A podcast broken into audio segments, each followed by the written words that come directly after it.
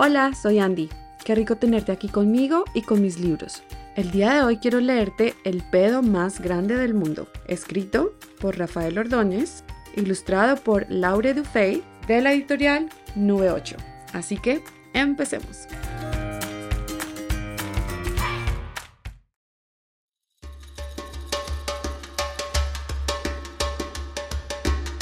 El elefante llegó al río. Sus patas se hundieron en el barro. Sintió el fresquito y cerró los ojos de placer. Luego metió la trompa en el agua y bebió despacio. Glu, glu, glu, glu, glu, glu. ¡Qué rica! ¡Ah! ¡Qué bien se está aquí! ¡Qué tranquilidad! Entonces se escuchó un sonido desagradable. El elefante miró al río y vio como una gran burbuja se deshacía y dejaba escapar un pedo. El pedo enorme de un enorme hipopótamo que en ese instante sacaba la cabeza del agua. El elefante pensó que el hipopótamo era un cochino, aunque le había hecho gracia el pedo submarino. Además, él llevaba unos minutos sintiendo un dolorcito en su enorme barrigota y mirando al hipopótamo, soltó un pedo gigante que sonó como un trueno pequeño. Los dos gordotes animales se rieron un buen rato, hasta que apareció una jirafa que sin mirarlos se acercó para beber. Cuando bajó la cabeza y estiró el cuello, levantó el trasero y, claro, se le escapó un pedo. Un pedo que no fue demasiado potente, pero sí muy largo.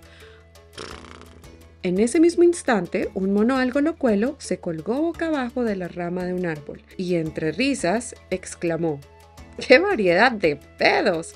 Son ustedes unos maestros en la música de viento. La jirafa se puso colorada. Se me ha ocurrido una idea al escucharlos. Siguió el mono. Podríamos celebrar un concurso de pedos. Los tres animales se miraron y entonces se escuchó la voz ronca del cocodrilo. Muy bien, yo seré el jurado. El mono desapareció entre los árboles gritando, Mañana, concurso de pedos. En el río, a mediodía, concurso de pedos. En unos minutos todos en la selva se habían enterado. Al día siguiente, antes de la hora, algunos animales ya rondaban la orilla del río. El mono locuelo comenzó a gritar, ¡Ya es mediodía! El cocodrilo se deslizó hasta la orilla y proclamó, ¡Que comience el concurso! El rinoceronte se colocó en medio de todos y, sin decir nada, soltó un sonoro pedo. No fue un estallido, pero se podía decir que era un pedo grande, tan grande como el mismo rinoceronte. Todos los animales aplaudieron muchísimo. El rinoceronte estaba muy contento.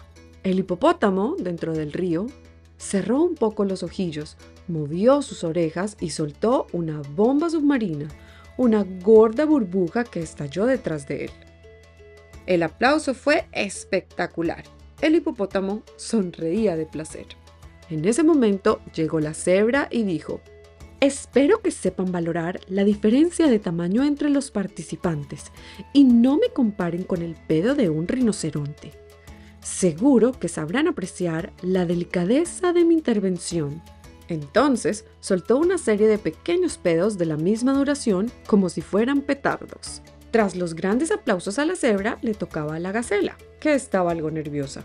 Cuando vio cómo el leopardo la miraba, sonreía y se relamía los bigotes, la pobre no se pudo aguantar y soltó una pequeña pelotilla. Descalificada, dijo el cocodrilo. Esto es un concurso de pedos. El gorila Golpeándose el pecho, consiguió un gran silencio. Se giró lentamente mirando a todos los animales y entonces soltó un pequeño pedo. Casi no se oyó. Nadie aplaudió. Un pequeño erizo dijo, pedo pedito no es de gorila, es de bonito. Todos estallaron en carcajadas. El gorila avergonzado se apartó rápidamente. En ese momento llegó el león empujando a la leona. Que no, protestaba ella. Aunque seas el rey de la selva, no puedes pedirme eso. Tú eres el de los grandes pedos. Si te da vergüenza, te aguantas. Y si quieres ganar este ridículo concurso, el pedo te lo tiras tú. El elefante aprovechó la ocasión y se situó en el centro. Apretó la barriga y soltó un enorme, descomunal, estrepitoso, monstruoso, un pedazo de pedo que provocó una tremenda conmoción. Cuando terminaron los aplausos, el cocodrilo cerró los ojos. Un poco después los abrió y dijo, Después de una intensa y complicada reflexión, el jurado ha decidido que... No pudo terminar. En ese momento se escuchó un sonido tremendo, el eco de un cañonazo, el cielo rompiéndose, la tierra gritando, los ríos llorando. Se escuchó el pedo más grande, poderoso y tremebundo que nunca antes se había podido oír en todo el mundo. Todos los animales asombrados se dirigieron hacia el origen de aquel sonido tan extraordinario. Fue el rinoceronte el que, apartando un arbusto, descubrió el origen del pedo más descomunal que nadie hubiera oído jamás. Allí estaba un ratoncillo frotándose la barriga. ¿Has sido tú el del pedo? preguntó el cocodrilo. ¿Tú? ¿Has sido tú? insistieron el león, la gacela, el elefante y el rinoceronte, la jirafa y el mono. No es posible, coreaban los animales. El pobrecillo, muy avergonzado, comenzó a temblar. ¿Qué le importaba a nadie si se había tirado un pedo o no? Pero como seguían insistiendo y preguntando tanto, el ratoncito no pudo aguantar más y gritó todo lo que pudo con su vocecilla de roedor. Sí, he sido yo. ¿No puede uno tirarse un pedo si le duele la barriga? El mono concluyó. Pedo de ratón. ¡Pedo campeón! Y todos se echaron a reír.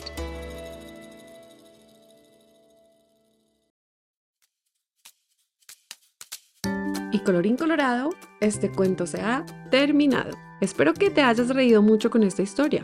Ahora tú cuéntame, ¿este tipo de temas te da gracia o te da vergüenza? Me encantaría que compartieras tu respuesta conmigo. La forma más fácil de hacerlo es a través de mi Instagram, arroba los libros guion al piso de Andy o enviándome un correo a mi correo electrónico que es hola arroba andreapolomdo.com. Si te gustó esta lectura, te invito a que sigas este podcast, lo compartas con más personas y me des una calificación usando las estrellas. Por último, recuerda que en cada libro siempre hay un universo nuevo por explorar.